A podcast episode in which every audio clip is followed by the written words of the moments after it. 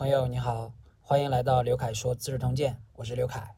上期啊，我们分享了周赧王下的四十九年的故事。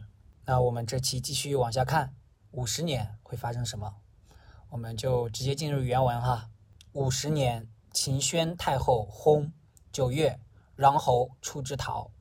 在周赧王五十年的时候，也就是前二六五年，秦国的宣太后逝世了。九月呢，穰侯魏然从咸阳离开，回到了陶邑。臣光曰：“穰侯元立昭王，除其灾害，建白起为将，南取燕、城、东属地于齐，使天下诸侯欺守而事秦。”这时候，司马光就评价说道：“穰侯扶持昭王继承了王位，为他消除了威胁的势力，又推荐白起为大将，向南攻取了燕城两地。”向东扩张领土，直到齐国的边境，迫使天下各诸侯国呀纷纷向秦国俯首称臣。秦亦强大者，穰侯之功也。说是秦国的日渐强盛呀，是穰侯的功劳。虽其专自骄贪，足以蛊惑，亦未至尽如范雎之言。尽管穰侯他呀专横骄恣，骄奢贪婪，足以招致祸患。但是呢，也并不全都像范雎说的那样严重。若居者，亦非能为秦忠谋，直欲得穰侯之处，故扼其抗而夺之耳。其实呀，像范雎这样的人，也不是能够忠心的为秦国谋划的，只不过呢，是想获取穰侯的位置，所以才紧紧的扼住他的咽喉，来取代他的地位呀。遂使秦王绝母子之义，失救生之恩。要之，居贞轻微之事哉。于是啊，范雎使秦王母子之间情谊断绝，舅甥之间，也就是舅舅和外甥之间的恩爱啊，也丧失了。总而言之，范雎实在是一位危险诡诈的人啊。以上呢，就是司马光对范雎这个人的评价。我们继续往下看，秦王以子安国君为太子。秦王呢，把他的儿子安国君立为太子。秦伐赵，取三城。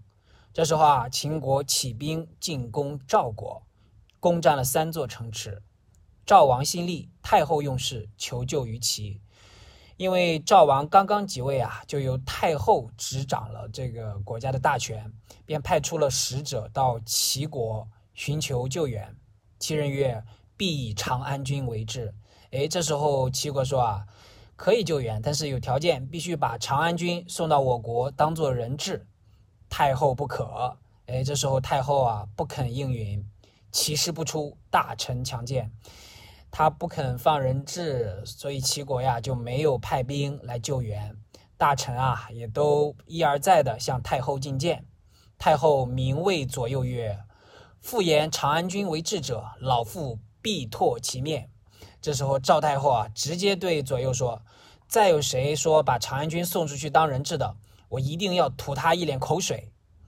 左师触龙愿见太后，太后盛气而续之入。这时候呀，左师触龙请求面见赵太后。这时候赵太后啊正在怒气上，便怒气冲冲的等他前来觐见。左师公徐趋而坐。这时候啊，左师触龙慢慢的走到前面坐下。自谢曰：“老臣病足，不得见久矣。妾自述，而恐太后体质有所苦也，故愿望见太后。”这时候啊，左师慢慢的走到前面坐下，向太后谢罪说：“我的腿脚呀不太利索，很长时间没来看您了。我私下里借腿脚不好，宽恕了自己，但是还是担心太后您的身体不适啊，所以很想来见见您。”太后曰：“老妇试念而行。”这时候太后说：“我也每天依靠车子来代步啊。”触龙曰：“食得无衰乎？”这时候触龙就说：“您吃饭还可以吗？”曰：“是粥耳。”太后说：“啊，只是每天喝点大米粥罢了。”太后不和之色稍解。这个时候啊，太后脸上不愉快的表情稍微有些缓和，毕竟没有撞到这个枪口上。左师公曰。老臣见昔叔其最少，不孝而臣衰，妾怜爱之。楚龙就接着说啊，我最小的那个孩子叫舒淇，不大成气候，我的年纪又大了，但是呢，私下里对他最疼爱，愿得补黑衣之缺，以卫王宫，昧死以闻。想让他去递补那个黑衣卫士的那个空缺，来守卫宫室。所以今天呀，特地的冒死来请求您。太后曰：“诺，年几何矣？”哎，太后啊，非常的仁慈，说答应你。他今年多大年纪啦？对曰：“十五岁矣，虽少，愿即为田沟壑而托之。”楚龙就回答说：“这个小儿子啊，十五岁，他年纪虽然小一点儿。”但是我想趁着我还没有死的时候，先把他给安排好。太后曰：“丈夫亦爱少子乎？”这时候太后说：“大丈夫也疼爱小儿子吗？”对曰：“甚于妇人。”这时候楚龙回答说：“比妇人的怜爱还厉害呢。”太后笑曰：“妇人亦甚。”太后笑着说：“还是妇人比你厉害呀。”对曰：“老臣妾以为运之爱燕后，贤于长安君。”这个时候楚龙回答说。我认为啊，您对燕后的疼爱要远远胜于长安君。太后曰：“君过矣，不若长安君之甚。”这时候太后说：“你错啦，我对燕后的疼爱远不如对长安君的疼爱呀。”左师公曰：“父母爱其子，则为之计深远。”苏龙说：“父母要是疼爱子女啊，就会从长远的角度为他考虑。运之送燕后也，持其种而泣。”念其原也，亦哀之矣。说您当初送燕后出嫁的时候，抱着她的脚跟一直流泪，一想到她要远嫁到遥远的燕国，内心就哀痛万分啊。以行非不思也。祭祀则祝之曰：“必勿使反。”等她嫁过去后啊，您并非不想念她，但是每到祭祀的时候，您就为她祈祷说：“千万别让她被赶回来啊。”岂非为之计长久，为子孙相继为王也哉？这难道不是替他做长远的考虑，希望他的后世子孙继承燕国王位吗？太后曰：“然。”太后说：“你说的对呀。”左氏公曰：“今三世以前，至于赵王之子孙为侯者，其继有在者乎？”这时候，触龙继续说：“从现在往上推三代。”赵王封为王侯的子孙，还有继承在位的吗？曰：无有。太后说：没有了。曰：此其近者祸其身，远者及其子孙。楚龙就说：这就是所谓的近的祸及自身，远的波及子孙呀。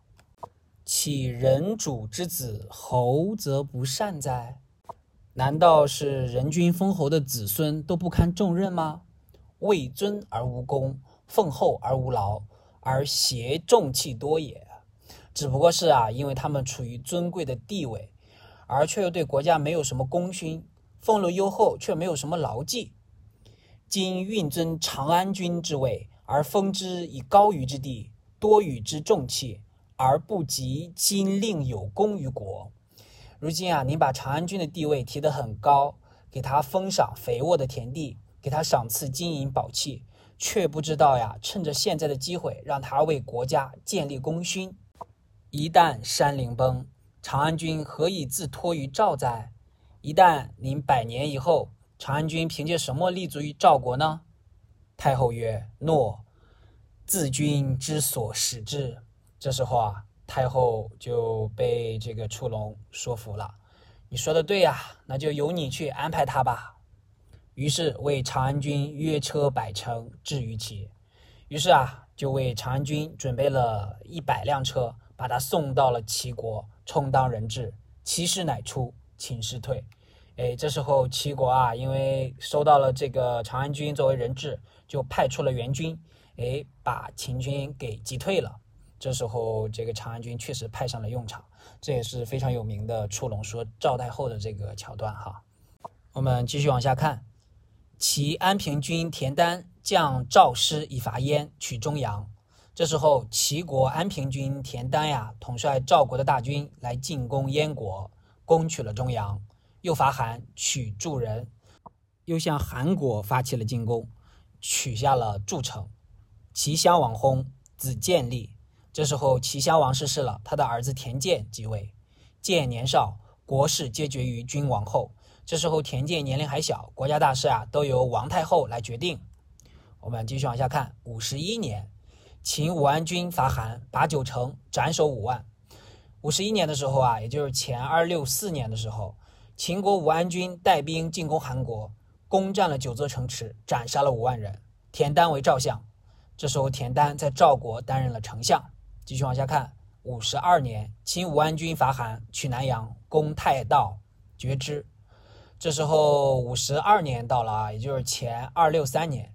秦国的武安军带兵征讨韩国，攻克了南阳，进攻了太行山道，将山道断绝了。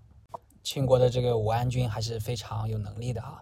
继续往下看，楚顷襄王疾病，这时候楚顷襄王呀身患了重病。黄歇言于应侯曰：“今楚王疾恐不起，秦不如归其太子。”这时候黄歇对应侯说：“啊，如今楚王的病啊，只怕是好不了了。”秦国不如啊，把太子给他送回去。太子得利，其事秦必重而得相国无穷，是亲与国而得楚万城也。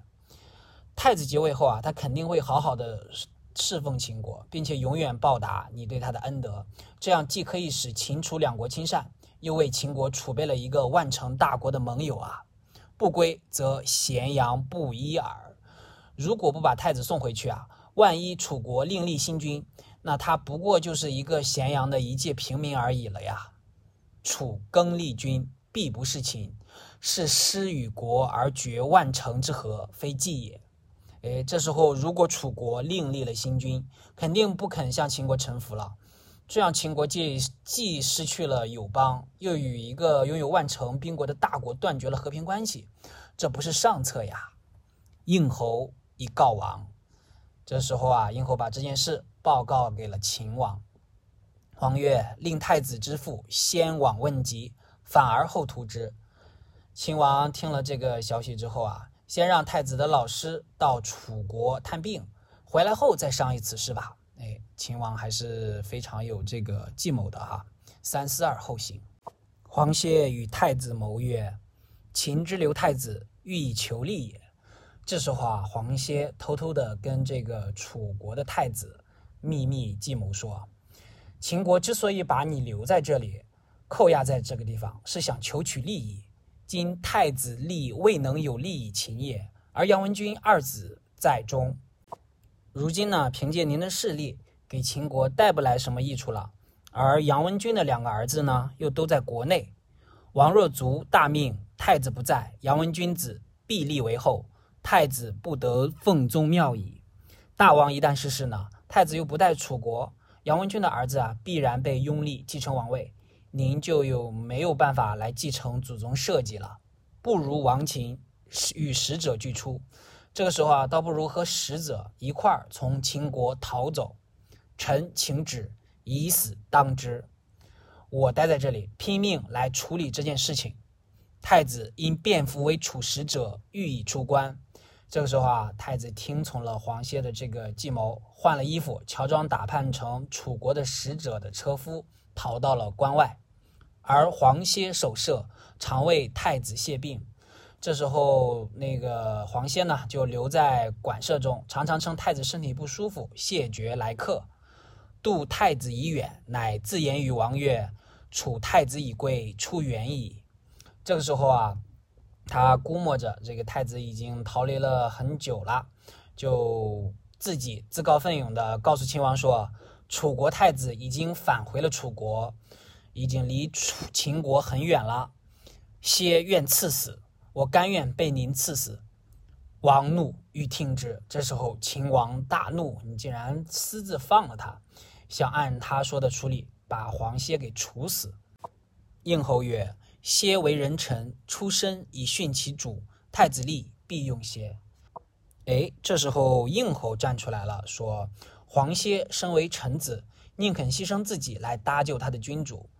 楚太子即位，必然要对他进行重用，不如无罪而归之，以清楚。这个时候啊，不如赦免他的罪行，把他送到国内，来换来秦楚两国的交好。王从之。”秦王呀也是非常善于这个听取进谏，便采纳了应侯的建议。黄歇至楚三月，秋，请襄王薨，考烈王即位。黄歇回到楚国三个月后啊，正值秋季，楚顷襄王逝世了，楚考王即位了，以黄歇为相，封以淮北地，号曰春申君。这时候啊，果然任命黄歇为丞相，把淮北的地方封赏给他，称为春申君。从这一段历史可以看出啊，应侯、秦王都是有这个大智慧的人，以长远考虑，果然使这个秦和楚交好。然后黄歇呀也逃过一劫，当上了丞相。我们继续往下看啊。五十三年，楚人纳州于秦一平。五十三年的时候，也就是前二六二年的时候，楚人呢向秦国献出了一个州，来换取两国之间的和平。武安君伐韩，拔野王。武安君呢白起发兵进攻韩国，攻克了野王城。上党陆绝。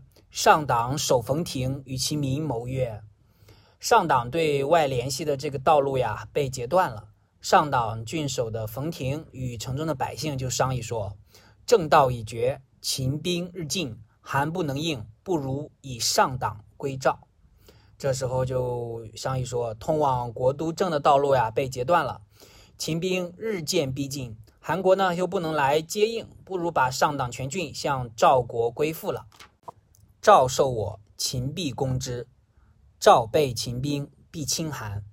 这个时候，赵国肯接纳我们，秦国必然要进攻他。赵国被秦军一旦攻击，必然要与韩国亲善。韩赵为一，则可以当秦矣。这时候，韩赵两国联合一体，就可以抵御秦兵了。乃遣使者告于赵曰：“韩不能守上党，入之秦，其利民皆安为赵。”不乐为秦，这时候啊，就派出使者告诉赵国说：“韩国守不住上党，必然被秦国攻克。上党的官吏和百姓都宁肯做赵国人，也不愿意做秦国人。有城市邑十七，愿再拜献之大王。现在有十七座城邑，希望能够献给大王啊。”赵王以告平阳君报，对曰：“圣人甚获无故之利。”哎，这时候啊，赵王把这件事告诉了平原君赵豹。平阳君回答说：“圣人把无故所获得的利益视为最大的祸患。”这个平阳君还是非常的有智慧的。王曰：“人乐无德，何谓无故？”赵王说：“别人敬仰我的德政，怎么说是没有缘故就收到这个地了呢？”对曰：“秦蚕食韩地，终绝不令相通。”故自以为坐而受上党也。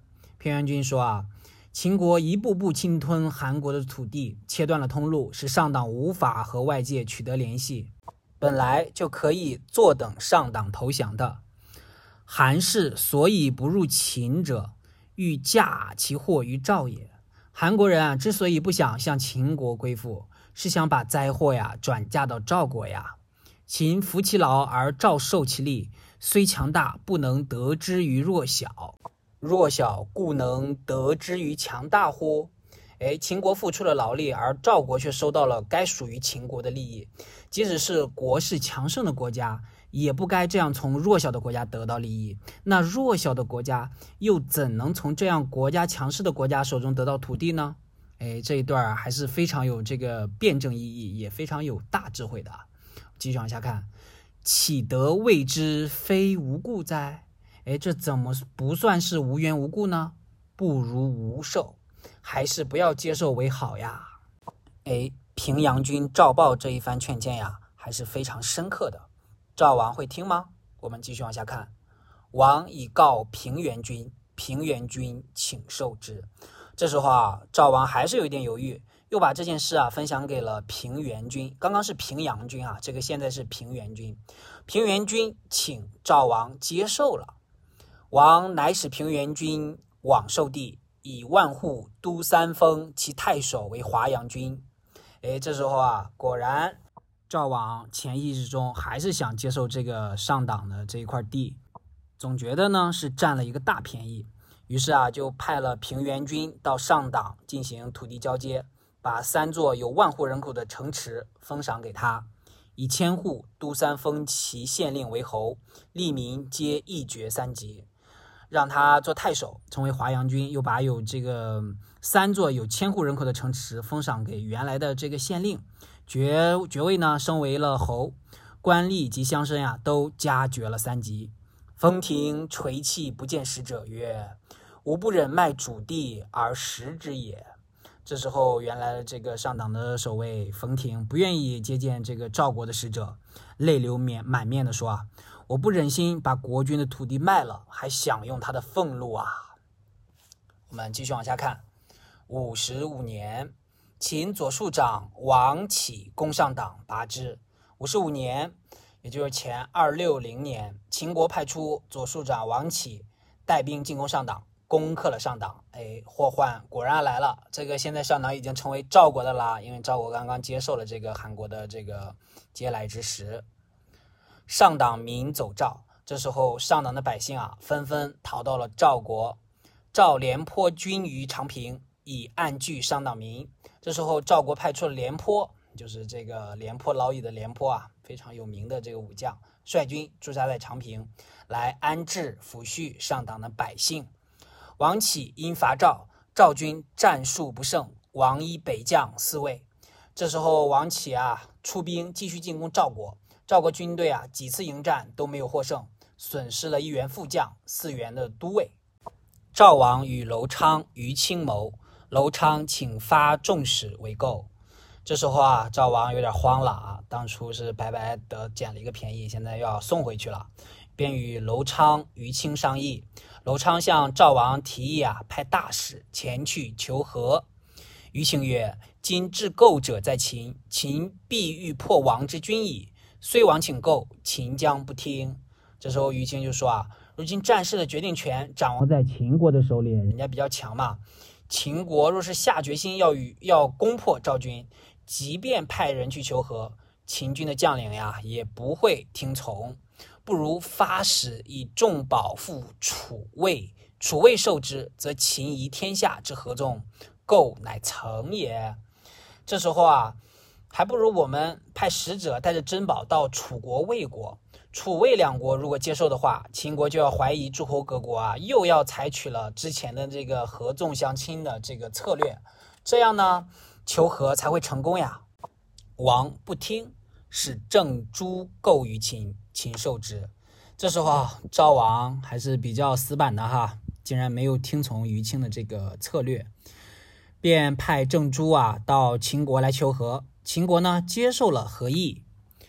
王谓于青曰：“秦内郑朱矣。”这时候赵王对于青说啊：“秦国接受了郑朱的求和，哎，看我的这个决断是不是很英明？”对曰：“王必不得购而君破矣。”这时候，于青回答说：“大王肯定还没有讲和，而赵军就被攻破了。何则？天下之贺战胜者，皆在秦矣。为什么我这么说呢？诸侯各国都要派出庆贺战争胜利的人来秦国。郑朱贵人也，秦王应侯必显重之于世天下。哎，郑朱呢，因为使两国相和，变成了赵国的贵人。”秦王应侯呢，必然要对他进行宣扬重用，来告知天下的诸侯国呀。为什么要这样做？天下见王之构于秦，必不救王。哎，这时候天下的诸侯国啊，看到大王您已经向秦国来求和了，必然不会再来援助了。秦之天下之不救王，则构不可得成矣。哎，这时候秦国既然已经知道天下的诸侯各国啊不会再来援救赵国，不会形成这个合纵的策略了，那请和就不会取得成功啊。继而秦国显郑诸而不与赵构。哎，没过多久啊，这个于青的话果然应验了，秦国果然把郑朱求和的事儿宣扬出去，哎，其他各国就不响应了，而不与赵国讲和，哎，翻脸了。继续往下看。秦数败赵兵，廉颇坚壁不出。秦国啊，于是多次继续攻打了赵军。廉颇呢，于是坚守壁垒，拒绝出城迎战。赵王以颇失亡多而更怯不战，怒，数让之。这时候啊，赵王看到了这个行为，以为廉颇损兵折将后变得胆怯，不敢出战了，大怒，连着几次训斥他。应侯又使人行千金于赵为反间，曰：“秦之所谓，独为马服君之子赵括为将耳。”这时候啊，应侯秦国的应侯又派人带着一千两一千斤的黄金啊，到赵国实行了反间，说秦国唯独害怕马服君的儿子赵括担任大将。廉颇一语，且降矣。廉颇容易应付，况且马上就要投降了。赵王遂以赵括代颇将。诶，赵王呀，还真的中了这个反间计，便把赵括请来担任将军，把这个廉颇给踢下去了。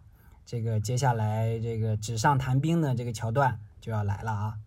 看看接下来去会发生什么。蔺相如曰：“王以名使括，若交助古色耳。”蔺相如这时候就进谏说啊。大王，您因为赵括名气响亮，让他担任将军，就好比啊，把秦柱用胶粘起来，在鼓瑟呀。括徒能读其父书传，不知何变也。赵括啊，只不过是会诵读几本他父亲留下来的这个兵书，他根本不懂得随机应变的道理啊。王不听，这时候啊，赵王仍然不听从。初，赵括自少时学兵法。以天下莫能当。当初啊，赵括小时候就开始学习了兵法。赵奢他的父亲也难不住他，常与其父奢言兵事，奢不能难，然不畏善。他呀，还经常跟他的父亲谈论兵法。赵奢也难不住他，但仍然不说他的兵法好。括母问其故，奢曰：“兵死地也，而括亦言之。”哎，这时候他的赵括的这个母亲问他什么原因啊？他明明你难不住他，为什么还说他的兵法不好？赵奢就说啊，用兵是要身处于出生入死的这个险境去实战，但是呢，赵括谈论兵法却很随意啊。使赵不将括则已，若必将之，破赵军者必括也。倘若赵国不任用赵括为将军也就罢了。如果非要他统帅军队，那么风险就来了呀！使赵军自己败亡的，必然是我儿子赵括呀。看来赵括的父亲赵奢对他孩子的这个能力的边界还是心知肚明、有先见之明的哈。我们看看接下来会发生什么。急括将行，其母上书言括不可使。等到赵括被任命为这个将军，率兵将要启程的时候啊。他的母亲赵括的母亲向赵王上书说：“不能任用赵括呀。”王曰：“何以？”大王说：“为什么呀？”对曰：“使妾视其父，实为将，身所奉饭而进食者以十数，所有者以百数。王及宗室所赏赐者，竟以与君立士大夫。”哎，这时候他的母亲就回答说：“啊，起初我侍奉赵括的父亲，那个时候他担任将军。”有十几个人啊，都是他自己亲手把食物捧过去给人家吃，有好几百人啊与他结为挚友。大王及宗室赏赐给他的东西啊，全部都分发给手下的将士和族役。受命之日不问家事。他父亲赵奢从接受军令那天开始，就不再过问家事了。今括一旦为将，东乡而朝，军力无敢仰视之者。如今啊，赵括刚刚当上将军啊，就面向东边接受下级官吏的朝见。军中大小的官吏啊，没有人敢抬起头看他。王所赐金帛归藏于家，而日事便利田宅，可买者买之。大王您赏赐给孩子的这个金银布帛啊，都带到家里藏起来了。每天看到有能够获利的田宅啊，能买的就买下来。王以为如其父。父子一心，愿王勿前。大王，您认为他和他的父亲一样？其实呀，父子二人的心智并不相同。我丈夫赵奢和我孩子赵括，他们俩不是同路人啊！希望大王不要任用他为将啊！王曰：“母治之，吾已决矣。”这时候赵王还是没有听。您不要多说了，我已经决定了，还是派他出征。穆英曰。即如有不称，妾请无随坐。哎，这时候赵括的母亲就说：“假如他不称职，大王怪罪下来，请不要牵连到我。”赵王许之，赵王啊，马上就准许了。那我们就拭目以待，看看赵括作为将军是如何带兵打仗，是怎样的过程与结局。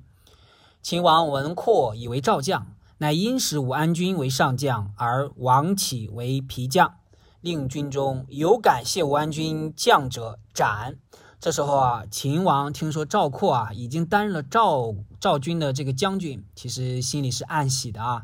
暗中呢，派武安君白起为上将军，而改任王启做副将，在军中下令说。有谁敢把武安君为上将军的这个消息泄露出去啊？马上就斩首，就是要把保密工作做得严丝合缝。赵括之军西更约束，抑制军力，出兵击群师。这时候赵括到军中后啊，把原来廉颇将军的作战部署啊完全改变，又把军中的参谋指使人员进行了调动，下令出兵向秦国军队进攻。哎，看看接下来发生什么。武安君佯败而走，张二骑兵以截之。这时候呢，武安君嗯白起啊，佯装败退了，就逃跑了。安排左右两骑的这个军队啊，对赵军实施了包围。赵括趁胜追造秦壁，壁艰巨不得入。这时候啊，赵括趁胜追击，到达了秦军的这个堡垒。秦军呢？坚守壁垒抗拒，赵军呢久攻不下，骑兵二万五千人绝赵军之后，又五千骑绝赵壁间。这时候啊，秦国的军队派出了两万五千人的骑兵，把赵军的这个退路给切断了；又派出了五千的骑兵，阻断了赵国通往军垒之间的道路。赵军分而为二，粮道绝。这时候啊，赵军从中间被截成了两段。运粮饷的这个通道也被截断了。武安军出轻兵击之，赵战不利，因驻壁坚守以待救治。这时候啊，武安军白起派出轻骑兵进行这个激战，赵国啊连连失利，于是啊修筑壁垒，等待援军的到来，被困住了。秦王闻赵食道绝。自如河内发民年十五以上，西邑长平，遮绝赵救兵及粮食。秦王呀，听闻赵军的粮草补给的道路啊被截断了，便亲自到河内征集年龄在十五岁以上的百姓啊，全都奔赴长平前线，来阻击赵国派来的援兵以及粮草。齐人、楚人救赵。哎，这时候啊，有一个好消息，就是齐国、楚国两国啊，真的派出了军队来救援赵国了。赵人伐时，请诉于齐，齐王弗许。这时候啊，赵国因为久缺粮草，便向齐国请求这个运送粟米来支援。但是呢，齐王没有答应。周子曰：“夫赵之于齐楚，干必也。”有耻之有唇也，唇亡则齿寒。这时候周子就说啊，赵国作为齐楚两国防御的一道屏障，就好比是牙齿和嘴唇，嘴唇亡了，那牙齿就寒冷啊。今日亡赵，明日患及齐楚矣。如今赵国如果被灭的话，那明日的祸患就要波及齐楚两国了呀。救赵之物，一若凤漏瓮。握交辅然。现在救援赵国啊，是一件急切的事物，理应如同捧着漏水的瓦片去泼这个烧焦的铁锅一样。且救赵高义也，却秦师显明也。况且呢，营救赵国是弘扬高尚的这个道义，击败秦军呢，更可以彰显名声。义救亡国，威却强秦，弘扬高义救援赵国。来彰显军威，击退强秦，不务为此而爱粟，为国计者过也。不努力做这样的事，却爱惜那点粟米粮食，为国家这样打算，实在是大错呀！齐王弗听。这时候，其实周子的说这这一段进谏啊，是非常的在理的，也非常有智慧的。但是呢，齐王不听。那接下来会发生什么呢？其实大家也可想而知了。九月。赵军时绝四十六日，皆内因相杀时。这时候到了九月，赵军的粮草啊已经断绝了整整的四十六天，一个半月了啊！士兵们啊都私下里相互残杀来充饥，已经人吃人了啊！急来攻秦垒，欲出为四队，四五复之，不能出。这时候啊，秦军突然加大对赵军堡垒的攻势。赵括呢，于是派出了四支小队，想要突围，先后突围四五次呀，都没有成功。赵括自出锐卒搏战，秦人射杀之。这时候赵括实在是没办法了，亲自出营，带领精锐部族出去与秦军啊展开肉搏，被秦国的这个士兵射杀了。赵师大败。卒四十万人皆降。这时候啊，将军被杀了，赵军就溃败了。四十万的这个士兵啊，全部向秦军投降。到此呀，赵括的这个纸上谈兵、带军作战的这个典故啊，也结束了，以这个全军溃败收场。武安君曰：“秦以拔上党，上党民不乐为秦而归赵。”武安君这时候说啊。昔日秦国攻占了上党，上党的百姓不愿意做秦人，而归附于赵国了。赵族反复，非尽杀之，恐为乱。赵国的士兵是反复无常的小人啊，不赶尽杀绝他们，恐怕还会再生叛乱啊。乃挟诈而尽坑杀之，于是用奸计啊，把他们全部坑杀了，遗其小者二百四十人归赵。只把二百四十个年龄小的士兵啊放回了赵国，前后斩首戮四十五万人，赵人大震，先后啊斩杀了俘虏四十五万人，赵国极为震惊。赵王品尝了如此苦涩的战果，也是他之前屡屡不肯听进谏，用错将领，这个也是他得到的应有的惩罚呀。好，到这里啊，我们这次的解读就接近尾声了。你对哪一段历史印象比较深刻呢？是触龙说赵太后是平阳君和平原君截然相反的劝谏，还是最后这段赵王不听劝谏，执意要用纸上谈兵的赵括，最终尝到了非常骇人听闻的苦果呢？每一段历史你都能吸取到一定的智慧，日积月累，你的智慧将日趋增长。好，我们下期再见。